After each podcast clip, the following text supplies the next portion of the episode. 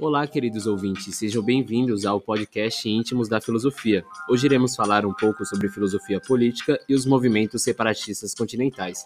Eu sou Ian e estou com Cole Pereira, Beatriz Dantas, Nicolas Young e Olivia Gomes. Esse é o nosso podcast e venha filosofar com a gente.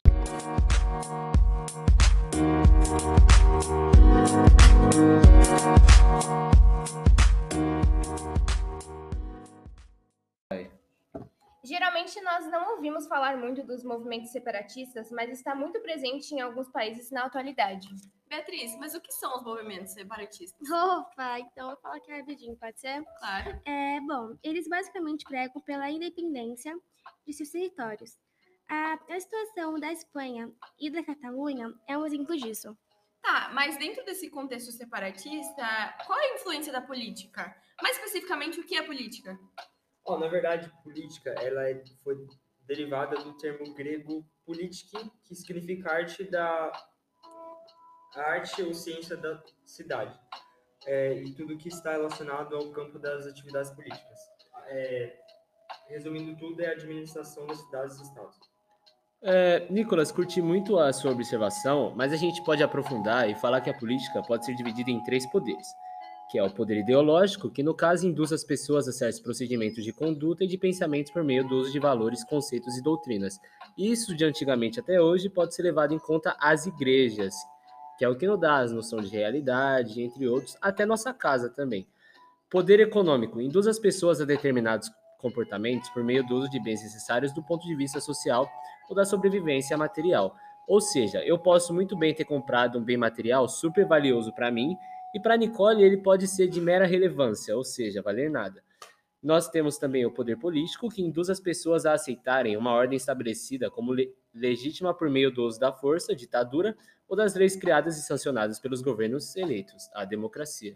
É, em relação ao poder político, ele pode ser maléfico ou benéfico para a sociedade, para as pessoas, assim? É, dependendo da maneira que ele é usado, ele pode ser muito benéfico até, principalmente quando a gente se fala da democracia, que é, são leis liberais, onde o povo é demo, é o poder do povo, né? Sendo bem mais exato. Agora, no caso maléfico, a gente poderia falar da ditadura da Coreia do Norte, onde é o primeiro-ministro que manda e comanda e tudo em todos. Ah, entendi. Então é muito relativo, né? Sim, super. Muito bom, Ian. Muito obrigada por essa definição. E, assim, outro tema pertinente à política é a caracterização do Estado. O que é o Estado? Basicamente, é uma sociedade organizada que tem instituições e órgãos políticos, administrativos, jurídicos e é basicamente o governo, né? E dentro dos agrupamentos políticos tem os denominados partidos de direita e partidos de esquerda. Esses termos surgiram na, na, durante a Revolução Francesa, né? Que rolou uma treta lá e eles sentaram para definir o, o futuro do país. E aí o povo que queria conservar a monarquia sentou do lado direito e o povo que queria mudar, que são considerados liberais, sentaram do lado esquerdo. E aí quem não sabia o que queria sentou no meio. Então daí surgiram os termos de direita e esquerda. Agora que entendemos o conceito da política, vamos voltar aos movimentos separatistas. Bom, dando continuidade no que vimos no módulo anterior, os movimentos separatistas ocorrem muito em alguns países, incluindo Catalunha, a região mais rica e industrializada da Espanha, que luta por sua in independência territorial nos dias atuais. É, e o que causa esses movimentos separatistas?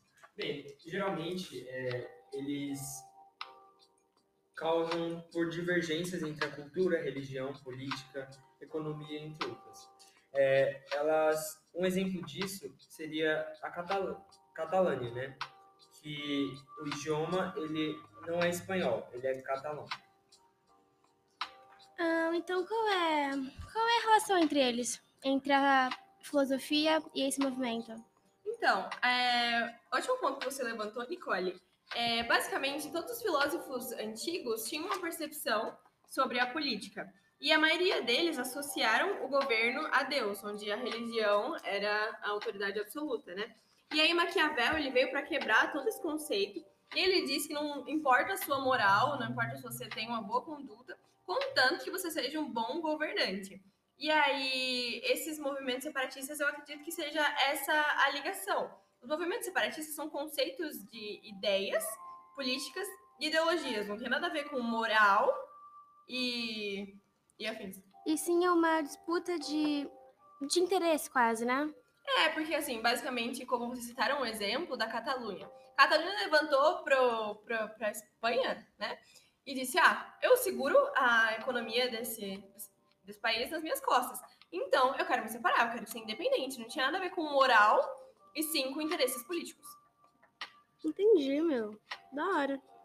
É, e eu creio, assim, que sem, sem a economia da Catalunha, o, a Espanha praticamente não vive, né? Então, é uma relação de total dependência de um do outro, né? Naquela Aliás- questão, é, na questão econômica, né? Sim, não só um do outro, como a Espanha. É, a Espanha com certeza precisa do- da Catalunha, né? Então, é essa ligação, né? São interesses econômicos, Ideológicos e políticos. nada morais. Como a Catalânia queria ser melhor do que a, a Espanha, né? Eu acho que não melhor, mas independente, né? Porque eles estavam sustentando, eles estão, né, sustentando a economia do país. Aquele território e também porque as suas, suas questões ideológicas são muito diferentes. Como você falou, a, a questão do a questão do idioma já também não é igual. Elas têm as suas festas, suas religiões, a sua cultura típica, o que, o que também não condiz com a, com a Espanha, como eles vivem, entendeu?